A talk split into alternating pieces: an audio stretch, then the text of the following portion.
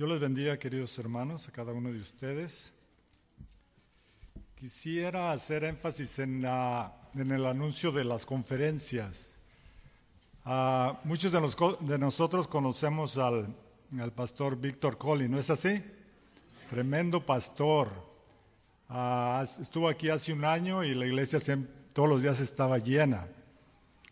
Y viene desde, la, desde una ciudad que se llama King, Texas, o King, Texas. Y está un colegio adventista ahí, muchos conocen ahí que es un colegio adventista. Y uh, hace el esfuerzo de venir hasta acá y le gusta venir a esta iglesia. Él lo ha recalcado, me gusta esa iglesia. Ahí hay ánimo, hay energía, los hermanos son lindos y cuantas veces quieran, ahí voy a ir.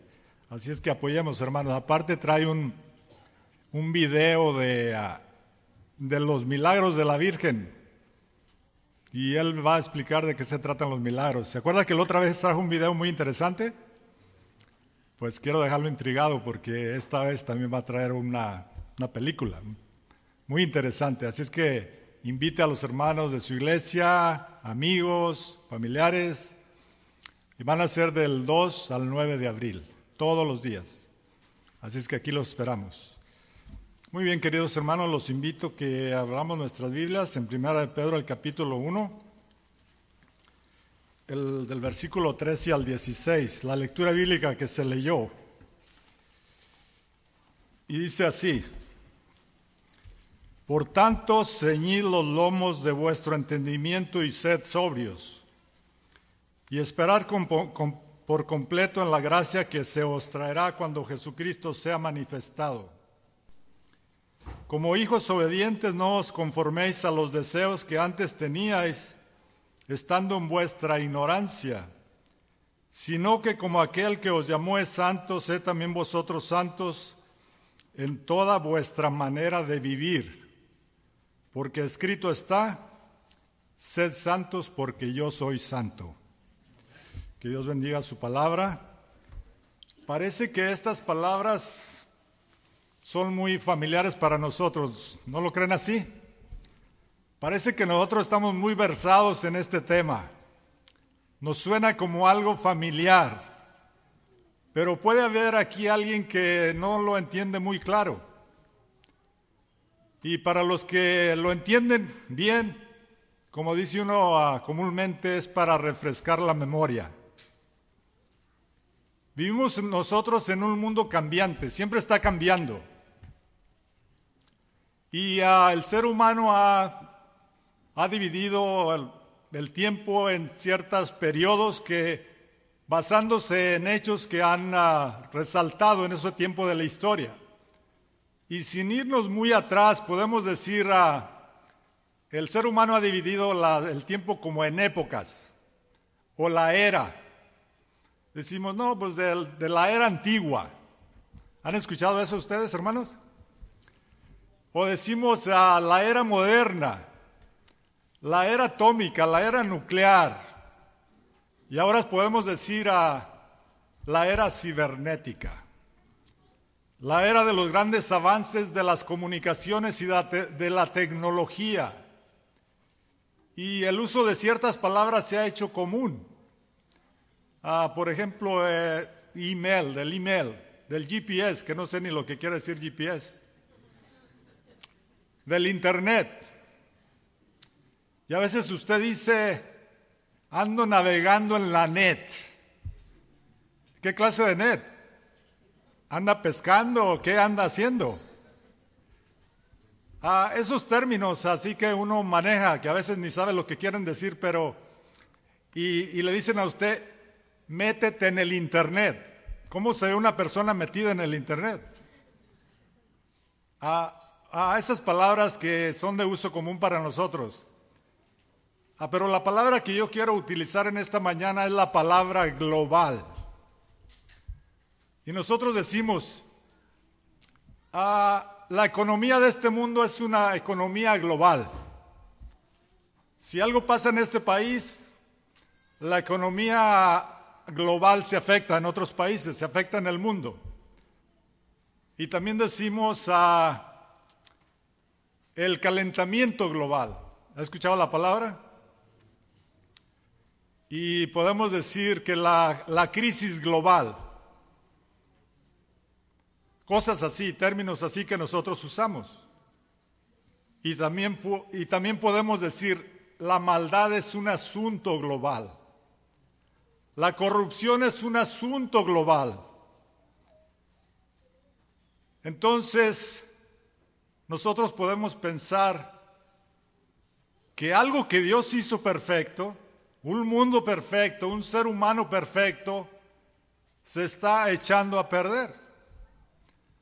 Si la maldad es global, si la corrupción es global, la contaminación es global, podemos entender que un mundo que Dios creó perfecto y un ser humano que Dios creó perfecto se está echando a perder. Y cuando algo se está echando a perder, ¿usted le ha pasado que a veces ah, deja cosas en el refrigerador por mucho tiempo y se le olvidan ahí? Y abre el refrigerador y ¿qué pasa? Huele mal. Este mundo huele mal, queridos hermanos. En inglés la palabra es fuerte, stink. Y si este mundo, este mundo huele mal, queridos hermanos, a veces, uh, mire, yo me encontré una persona que hacía, aunque lo había visto, pero no platicaba con él desde hace más de 40 años, porque crecimos juntos. Crecimos juntos, somos del mismo terreno. Y el otro día fue a la tienda a y me parqué yo y ese, se parqueó enfrente. Y uh, me dio mucho gusto verlo, lo saludé, platiqué con él. Pero el asunto es, esa persona olía mal, olía droga. Y dejó abierta la puerta del carro y el carro apestaba, hermanos. O sea, no nomás las cosas huelen mal, también a veces los humanos olemos mal. La pregunta es la siguiente, queridos hermanos. Si, si, nosotros vivimos en este mundo, en este estado que está en el mundo, ¿por qué Dios me está pidiendo que yo sea un santo? ¿Cómo se puede ser santo viviendo en estas circunstancias? Es la pregunta. ¿No será que Dios está pasado de moda? ¿Que Dios no ha evolucionado con el tiempo? Que Dios está viviendo en la época antigua, podemos decir. ¿Acaso no a veces le dicen los hijos a los padres, es que tú eres de la época antigua? Tú no me puedes comprender porque yo soy, ¿verdad? De la época moderna, yo soy de otro tiempo y tú eres antiguo, tú no piensas como yo. ¿Será que Dios también le pasó lo mismo? ¿Qué le pasó a Dios? ¿Me está pidiendo Dios a mí algo que está fuera de la realidad. ¿No creen ustedes, queridos hermanos?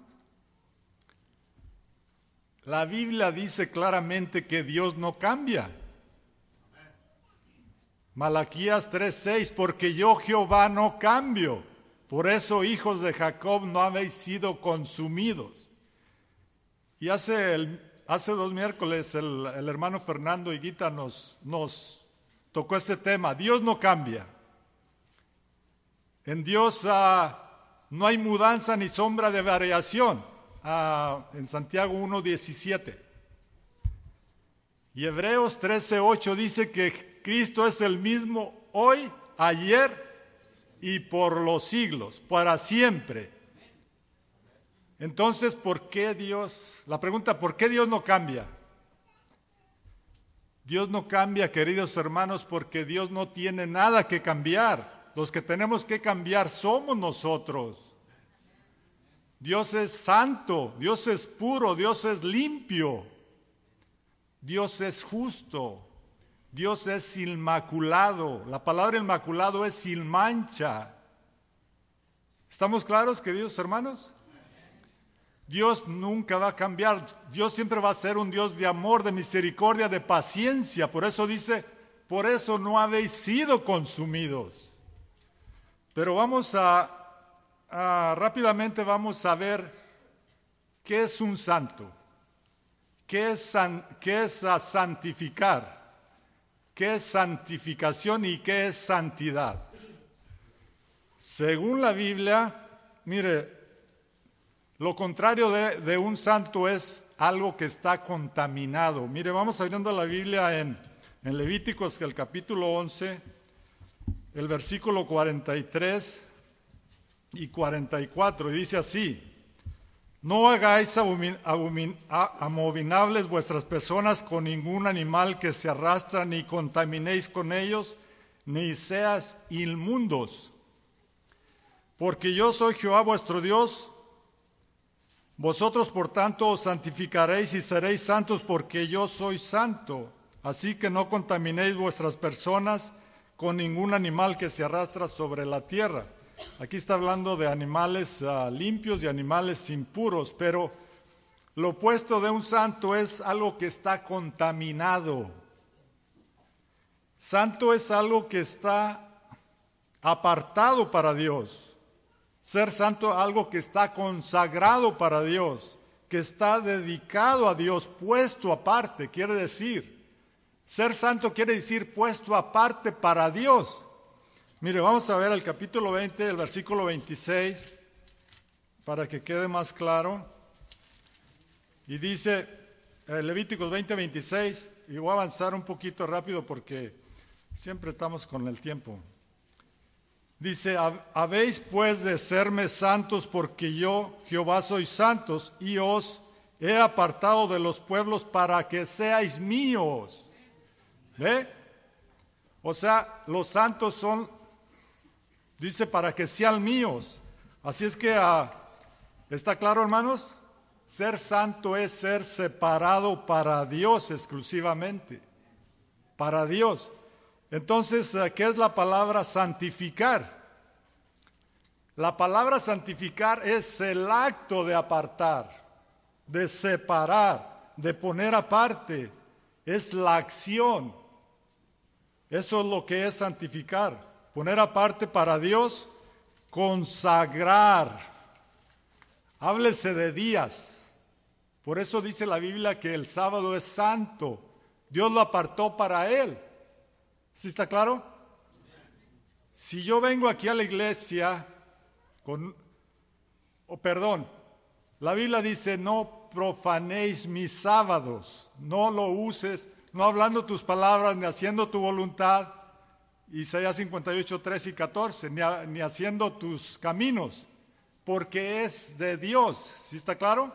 El sábado es de Dios. Si usted, si usted hace algo que no está de acuerdo con lo que Dios dice, usted está profanando. Todo lo santo que no se usa para lo que Dios dice es profanado. Entonces, ah, Dios consagró días, también consagra personas como usted, los santos son consagrados, los sacerdotes que oficiaban en el santuario, a los utensilios que usaban en el santuario, a todo eso era consagrado, objetos, cosas. Y hablando del santuario, esta iglesia fue consagrada para Dios, ¿no lo cree usted así? Y no solo aquí, todo aquí la propiedad de la iglesia. Si usted viene aquí a la iglesia, por eso siempre se dice aquí, guardemos reverencia, porque la iglesia es un lugar santo. Si usted viene aquí a hacer cosas que no debe, está profanando la iglesia. Y le va a pasar lo mismo, me va a pasar lo mismo que le pasó a los hijos de Eli. Pero Dios hacía justicia, como dice uno, right away. Ahora no. La Biblia dice que Dios le dio el juicio al hijo y el hijo decidió usar hasta el final, el castigo final, el juicio ejecutivo, como lo llama la Biblia. ¿Estamos claros? Es un asunto serio, hermano, del venir a la iglesia, guardar reverencia, porque usted está en un lugar santo. De otra manera, usted lo está profanando, o yo. El resultado va a ser el mismo. El, el resultado es el mismo. Ahora, por ejemplo, hablemos del diezmo y de la ofrenda. ¿Usted cree que es santo el diezmo y la ofrenda? Es apartado para el uso de Dios, para el avance de la obra del Evangelio. Si yo no soy fiel con los diezmos y las ofrendas, no solo no estoy ah, cooperando para el avance del Evangelio, sino que lo estoy retrasando. Y aparte de eso, como es santo, a mí me va a pasar lo mismo que al rey Belsasar, que profanó los vasos santos del santuario y hizo una orgía con ellos. ¿Sí está claro? Sus príncipes, sus concubinas hicieron una orgía con los vasos santos del santuario. Si yo uso el diezmo y la ofrenda para ir a la mall, para ir a Las Vegas, para ir allá, el resultado va a ser el mismo que el rey Belsasar, ¿está claro? Porque son cosas santas. Entonces, ah, es un asunto serio. Ahora hablamos de la santidad. La santidad es el estado de los santos. Pero cuando hablamos de la santidad de Dios es diferente. Cuando la Biblia dice, alabada Jehová en la hermosura de su santidad, ¿qué está queriendo decir? Alabemos a Jehová en la hermosura de su santidad. Quiere decir que la pureza de Dios es absoluta.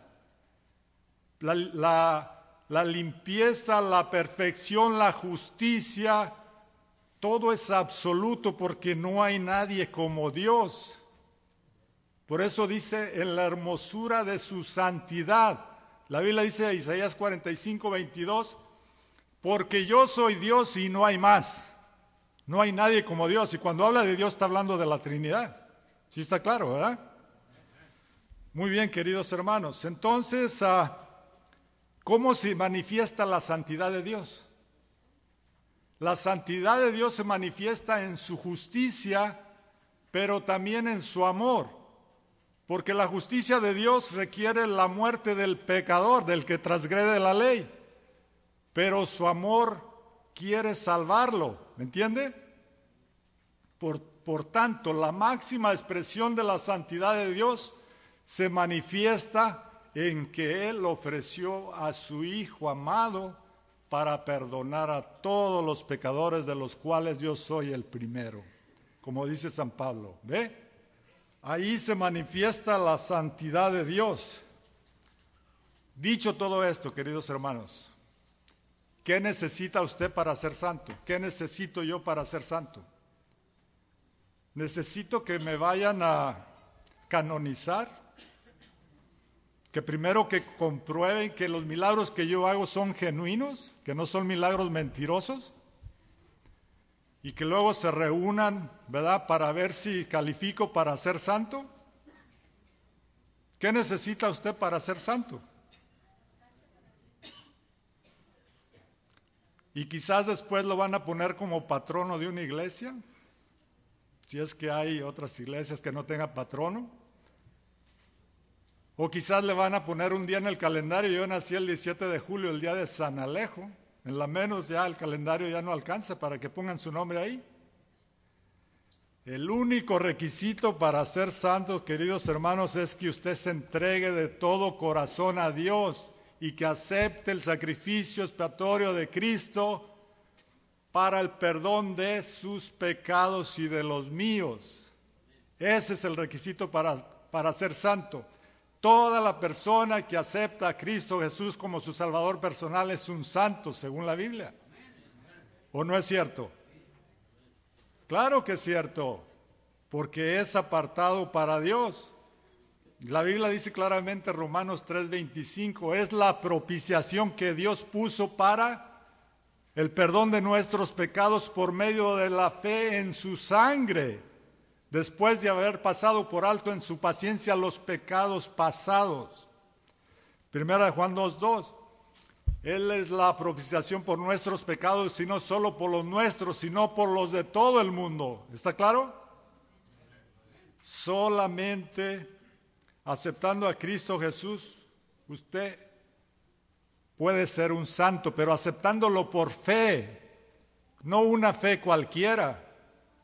La Biblia dice, si crees que Dios es uno, bien haces, también los demonios creen y tiemblan. Pero ¿quieres saber, hombre vano, que la fe sin obras es muerta? Una fe genuina, aceptar a Cristo con la, por la fe, con una fe genuina, sincera. Y nosotros podemos ver desde el Génesis hasta el Apocalipsis, por ejemplo, desde Abel. La Biblia dice de Abel que él ofreció mejor sacrificio que Caín, ¿no lo dice así? Hebreos 11:4. Y fue considerado como un justo, quiere decir, él era, era un santo. ¿Estamos de acuerdo? Mire lo que dice aquí a la historia de la redención. Usted lea la historia de la redención y patriarcas y profetas y ahí, dice todo. Mire, mire lo que dice aquí. Ah, rápidamente dice, Enoch era santo. Perdón, hablando de Enoch. Ya me pasé un poquito, pero lo voy a leer de todos modos. Sirvió a Dios con corazón indiviso, se dio cuenta de la corrupción de la familia humana y se apartó de los descendientes de Caín a quienes reprendió por su maldad. Entonces, hermanos, Abel era un santo, ¿verdad? Porque dice que fue justo. Y entonces, como a Abel murió porque Caín lo mató, entonces Seth ocupó el lugar de Abel. Entonces ahí se dividió la humanidad. Todos los descendientes de Seth se le llamó los hijos de Dios. Todos los descendientes de Caín los hijos de los hombres. Se dividió la humanidad, ¿verdad? Las ovejas, los cabritos, el trigo, la cizaña, y esa división permanece hasta hoy. Los hijos de Dios, los hijos del diablo, esa división existe hasta hoy y existirá, ¿verdad? Hasta que Cristo venga. Entonces, ah, por ejemplo, ¿qué dice la Biblia de, ah, de Noé? Que era un varón perfecto y justo. No más por mencionar algunos. ¿Qué dice la Biblia, por ejemplo, de José? ¿Qué dice la Biblia, por ejemplo, de Daniel? ¿Qué dice la Biblia de Job? Dice que era perfecto, apartado del mal, temeroso de Dios. ¿No dice así? Quiere decir que era un santo. Y no solo ellos, había muchas personas porque cuando Noé construyó el, arca, su tío Matusalén, él trabajó, dice que murió en ese mismo año del diluvio. Y muchos otros que creyeron en Noé murieron antes del diluvio, pero esos eran santos. ¿Sí está claro, hermanos? Muy bien, ahora pasemos al Nuevo Testamento. Nosotros decimos los santos apóstoles, ¿no es así? y los hermanos de las iglesias se consideran como santos. Los discípulos o los hermanos cristianos genuinos. Por ejemplo, Romanos 1.7. Vamos a leer lo que dice Romanos 1.7. Ya, ya hemos avanzado bastante, hermanos. Dice Romanos 1.7 a todos los que estáis en Roma, amados de Dios, llamados a ser santos, gracia y paz a vosotros de Dios y de nuestro Padre y de nuestro Señor Jesucristo. ¿eh? A todos los hermanos que están en Roma, los llamados a ser santos. Pudiera decir a los hermanos, de, a los santos que están en Glendora, en el monte, en Temple City o, o en cualquier país. Se consideran santos. Entonces, a Dios nos llama a vivir una vida santa, queridos hermanos. Entonces, por ejemplo, lea Romanos 6:22 y dice, mas ahora que habéis sido libertados del pecado y hechos siervos de Dios, tenéis como vuestro fruto la santificación y como fin la vida eterna. Vuestro fruto la santificación y como fin la vida eterna, ¿ve? Entonces, ah, vamos a leer otros, a ah, 1 Tesalonicenses 4 del versículo 3 y 7, unos poquitos versículos. Dice el versículo 3, pues la voluntad de Dios es vuestra santificación, que os apartéis de fornicación. Y dice el versículo 7, pues no os ha llamado Dios a inmundicia, sino a santificación. ¿Está claro? Y dice a, el libro de el libro de Hebreos, el capítulo 2, el verso 14, dice, buscad la paz con todos y la santificación sin la cual nadie verá a Dios. Y cuando uno lee estos versículos, la gente se asusta. Buscad la paz con todos y la santificación sin la cual nadie verá a Dios. Y la gente piensa, ¿Acaso tengo yo ser, tengo que ser como Dios? Está muy difícil la salvación. Está difícil la salvación. O, lee lo que dice primero de, de Pedro 4:17, ¿verdad? Que dice, es necesario que el juicio comience por la casa de Dios. Y si el justo con dificultad se salva, ¿dónde vendrá a quedar el pecador, el que rechaza a Cristo?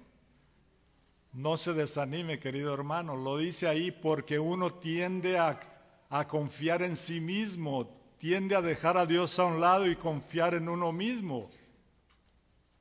Entonces, ah, podemos decir que, que si nosotros, ¿verdad? Somos honestos con nosotros mismos.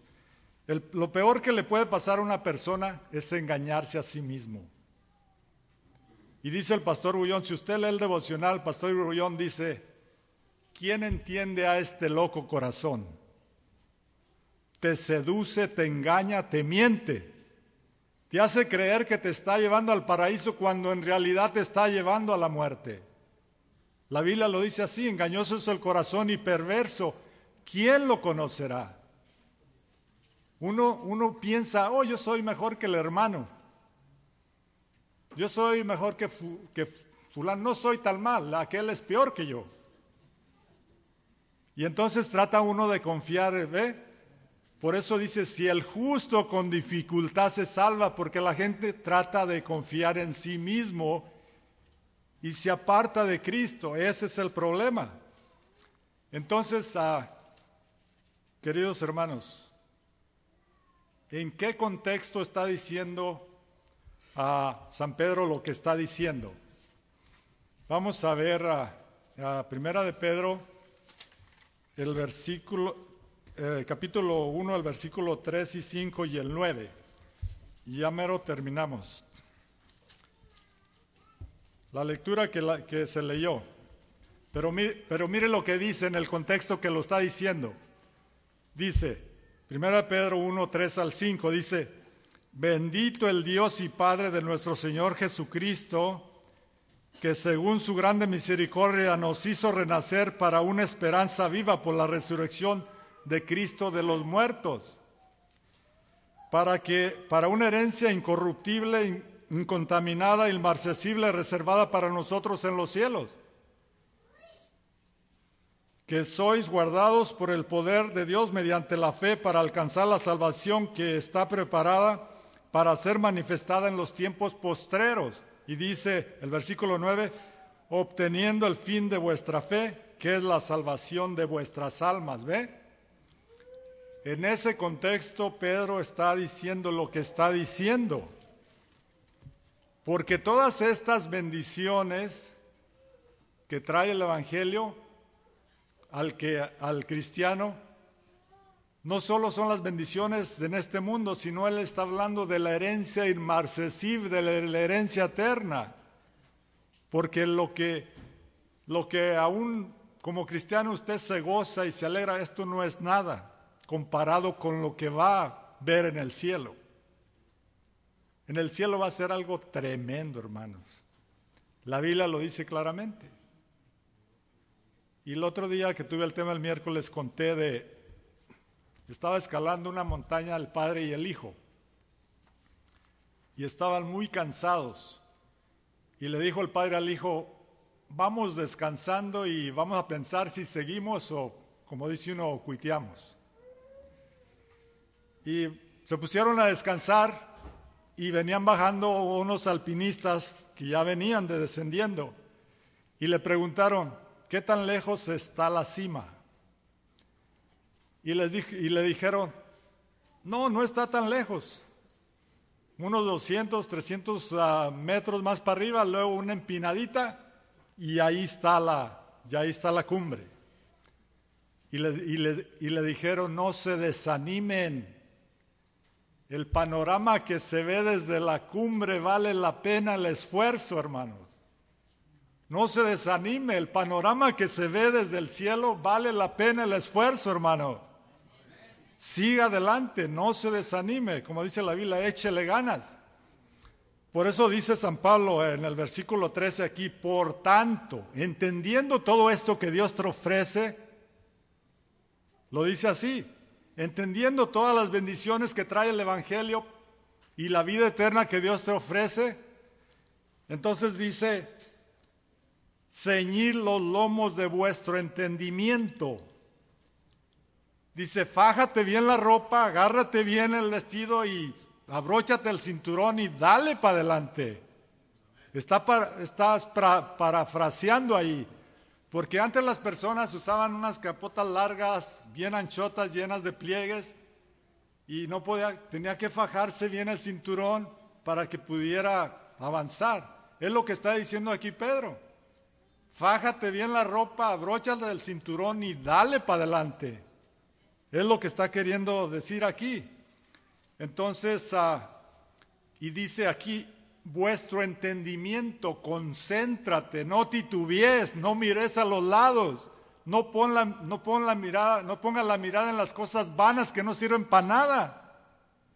Por eso dice con el entendimiento. Y dice, sed sobrios. No está hablando aquí de ser abstemio, de no tomar vino. Está hablando de ser equilibrado mentalmente y espiritualmente. ¿Qué pasa cuando un borracho lo detiene la policía y le dice camina por esta línea? Ahí va, que cae y que no cae, ¿verdad?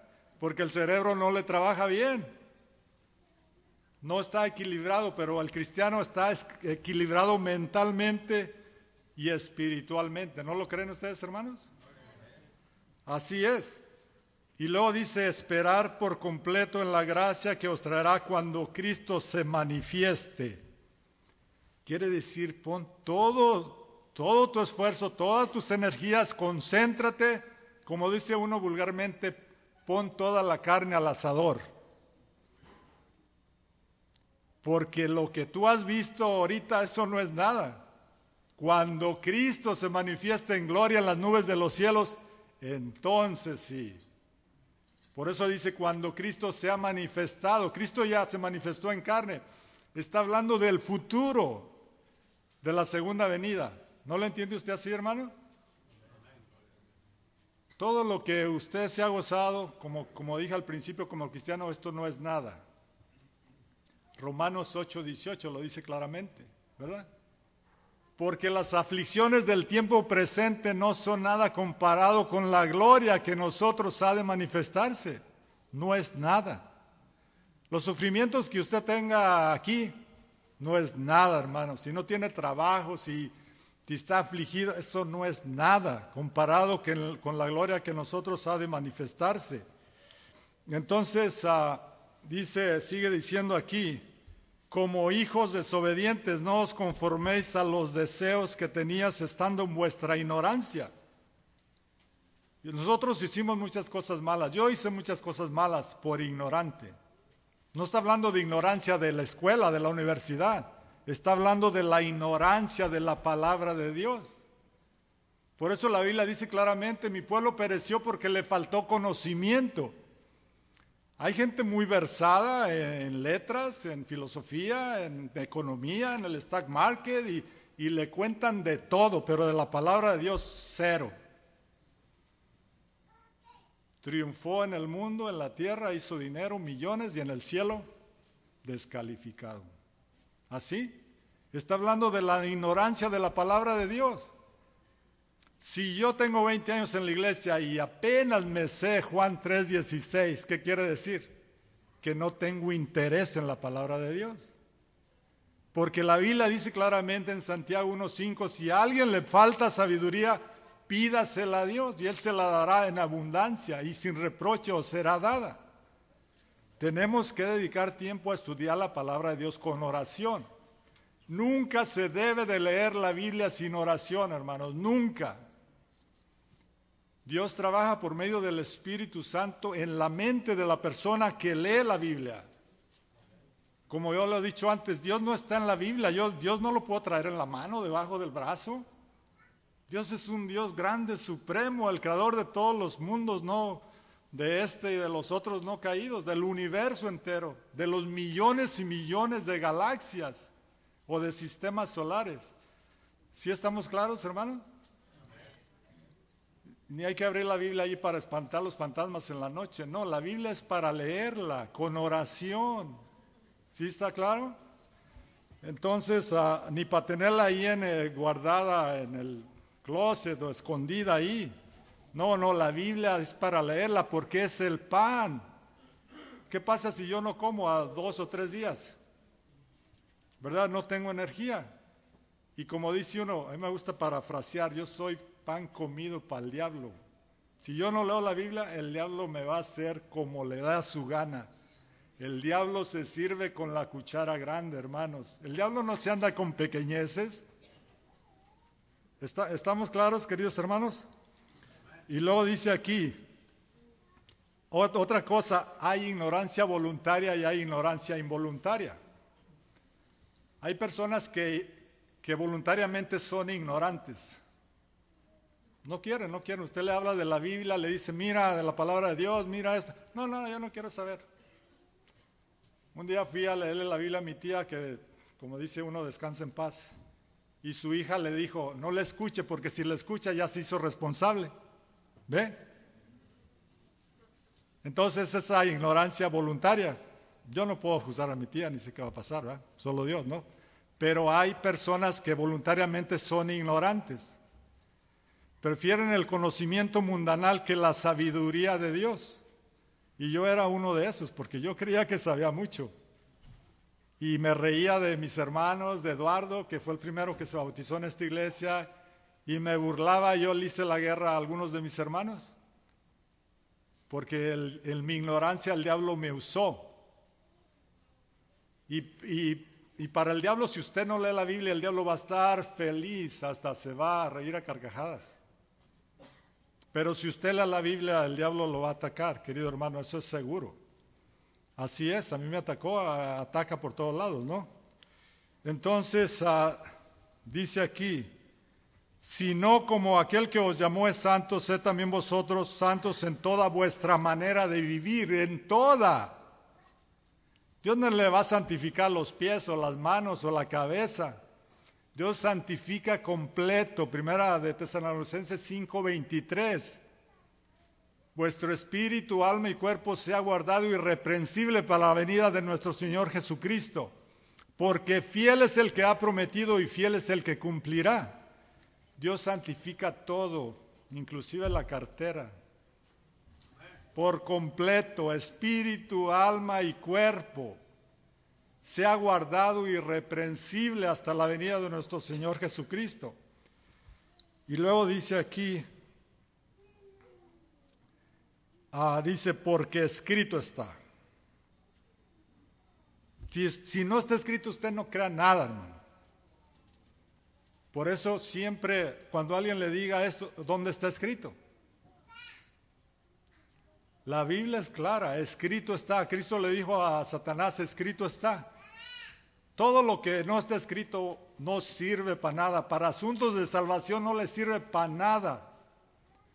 Es bonita la tradición, es bonito los bailes folclóricos, el folclor de mi pueblo, es bonito, pero son tradiciones, ¿entiende? Para asuntos de salvación no les, sirve poco menos que nada. Lo que cuenta es lo que está escrito. Dice la Biblia claramente en Apocalipsis 22, 18 y 19. Si alguno le pone a las palabras de esta profecía, Dios pondrá sobre él las plagas que están escritas. ¿Entiende? Es un asunto serio. Si alguien le quita a las profecías de este libro, Dios quitará su nombre del libro de la vida y de la santa ciudad y de las cosas que están escritas.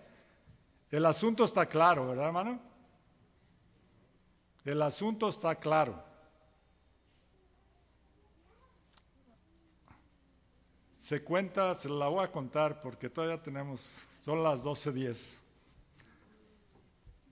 Le voy a contar esto. Mire, había un, un piloto de un de una, de una compañía comercial de los Estados Unidos.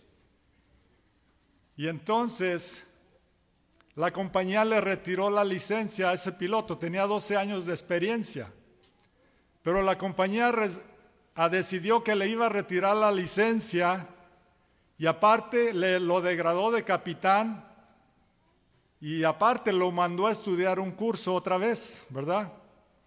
De, de aviación, de cómo tripular los aviones. Resulta que este piloto, en vez de aterrizar en el aeropuerto que había de aterrizar, aterrizó como a 50 kilómetros más adelante.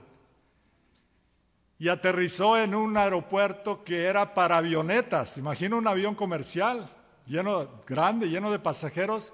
Aterrizarlo en un aeropuerto para avionetas. Toda la gente del pueblo salió y lo tomó como un héroe. Le dijo, wow, mira cómo aterrizó este tremendo avión en esta pista tan chiquita. Toda la gente que salvó aquí. Y le pusieron el nombre del, del, capitán piloto a una calle del pueblo. Y todos los jóvenes y gente hicieron camisetas con la foto del piloto y todo. Era un héroe, ¿no? Sin embargo, la compañía aérea decidió que él iba a mantener el castigo. ¿Sabe por qué? Porque los aviones tienen un sistema de navegación para cuando está nublado, para cuando hay tormentas, para cuando no se ve la, la pista. El sistema de navegación lo dirige para que aterrice, pero este piloto no le hace caso al sistema de navegación. Todo se dirigía por la vista por la vista y por la vista. Entonces aterrizó en donde no debía, porque se dirigía por la vista, no le hacía caso al sistema de navegación del avión. Juntaron firmas de todo el pueblo y fueron con la compañía para decirle que lo perdonara. La compañía les dijo, sorry, aquí tenemos un código, reglamentos de la compañía y él los violó. Dios tiene un código, hermanos, y un sistema de navegación en este mundo tenebroso. Si usted no se dirige por este sistema de navegación, quizás usted va a aterrizar, pero ¿sabe dónde? En el lago de fuego y azufre, o yo. Quizás sí voy a aterrizar, pero en el lugar equivocado, porque el único sistema de navegación que Dios dejó es la Biblia. ¿Sí está claro, hermanos? Por último, hermanos, dice, dice aquí, porque escrito está, sed santos porque yo soy santo. La manera como lo dice aquí es una manera imperativa, es urgente. Es urgente que tú seas santo. ¿Por qué? La Biblia dice en Hebreos 2.1, porque el pecado nos asedia. El pecado lo acorrala a usted, me acorrala a mí, me asedia, me persigue por todos lados. Por eso es necesario que tú seas santo, pero santo, ¿verdad? Al lado de Cristo. Es imperativo, hermanos. No juguemos nosotros con la salvación, a menos que usted escoja perderse. Eso ya es asunto suyo o mío. Pero Dios quiere que nosotros seamos santos y nos ha puesto todo en charolas de plata. Por eso tenemos el espíritu de la profecía, porque dice la Elena de Huay, para todo aquel que dice que no entiende, no tenga excusa. Y no digas, lo dice la hermana Huay. Primero aprende a obedecer la Biblia y luego di que lo dice la hermana Huay. No digas, lo dice la hermana Huay, di, lo dice la Biblia, porque escrito está. Y con esto voy a terminar. un señor tenía un negocio de, una de pescadería, un mercado donde vendía toda clase de pescado, una pescadería como le dicen en México, fish market o como usted le quiera llamar. Tenía un negocio de pescadería y decía el letrero, aquí se vende pescado fresco. Y un día llegó un cliente y le dijo, ¿Y por qué tiene ahí la palabra de aquí? Y le dijo, ¿por qué?